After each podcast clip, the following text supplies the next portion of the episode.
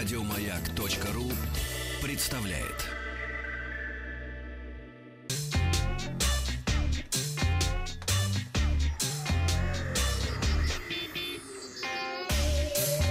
Страна транзистория.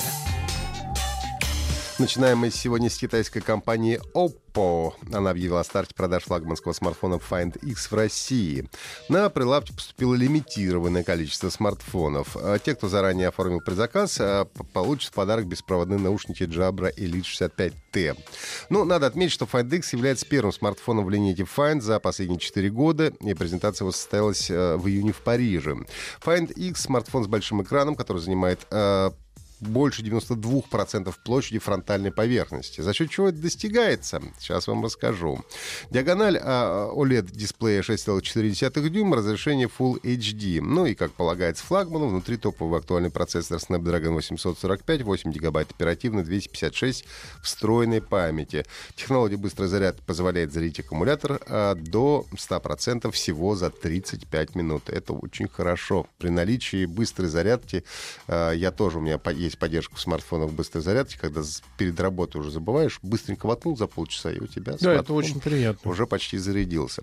Сканера отпечатков пальцев в смартфоне нет, так что для разблокировки смартфона нужно будет использовать либо пин-код, либо графический ключ, либо технологию распознавания лиц. Она там имеется. Ну и самая интересная особенность — это выдвижной блок, в котором располагаются основная на 16 и 20 мегапикселей сенсоры и фронтальная на 25 мегапикселей камеры. Датчик распознавания лица и динамик. Как утверждает производитель, мотор выдвигает блок наружу за 0,6 секунды и делает это совершенно бесшумно. Ну, то есть, получается, у тебя есть смартфон, это весь экран, и когда хочешь что-нибудь поснимать, у тебя изнутри выезжает дополнительный блок э, с камерами. А, ну, кроме того, Find X находится встроенный датчик падения, который автоматически спрячет выдвижной модуль с камерами при резком падении смартфона. А, смартфон уже доступен на официальном сайте компании в синем и темно-красном цветах корпуса по цене 70 тысяч рублей. Несмотря на то, что официальный анонс новых айфонов состоится только сегодня вечером, российский производитель люксовых смартфонов KVR, известный своими экстравагантными версиями айфонов, уже предлагает линейку модификации iPhone XS. Новая серия называется «Талисманы», и украшены они оберегами разных народов.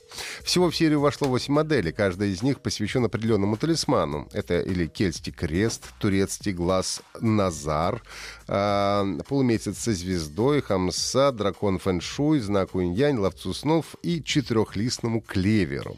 А, В отделке используются бриллианты, натуральная кожа, золото и так далее. Самая дорогая модель в серии — это талисман Dreamcatcher.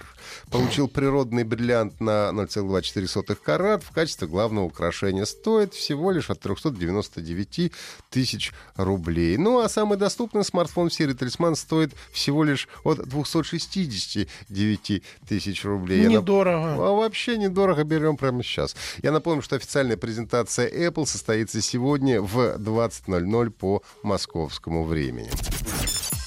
Э, Компания International Data Corporation подвела итоги исследования мирового рынка устройств для умного дома во втором квартале этого года. Ну, когда мы говорим об умном доме, то имеем в виду смарт-телевизоры, системы мониторинга, обеспечения безопасности, умные розетки, лампочки, динамики с интеллектуальными голосовыми ассистентами и так далее. В период с апреля по июнь включительно э, в глобальном масштабе было реализовано примерно 130 миллионов устройств для умных домов. И это на 38,5% э, больше по сравнению со второй четвертью прошлого года. То есть почти на 40% выросло. Это серьезная цифра. А, Чё это так?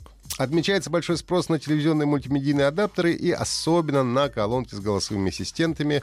Э, готов поверить, потому что на выставке ИФА, ну, только ленивый не представил свою умную колонку с голосовым ассистентом. На каждом стенде буквально это все было.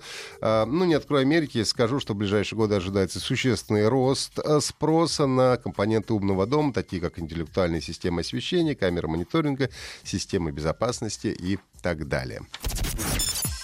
И вот то, что о чем нас давно предупреждали большевики, свершилось, товарищи.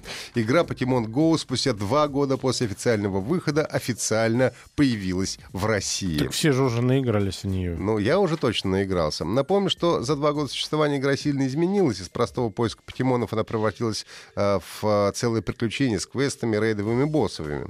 Э, серьезно расширилась коллекция покемонов, их стало гораздо больше. Ну и, кроме того, разработчики добавили систему дружбы и возможность обмениваться предметами предметами.